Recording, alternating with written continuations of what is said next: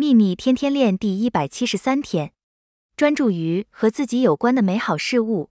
当你的心智开始批评你的任何部分时，要扑灭那些想法，马上让他们停止，并将你的心智转移到跟你有关的美好事物上。如果专注在那些关于你的美好事物，你就会吸引到丰盛的美好事物。对自己好一点，因为你值得。愿喜悦与你同在，朗达·拜恩。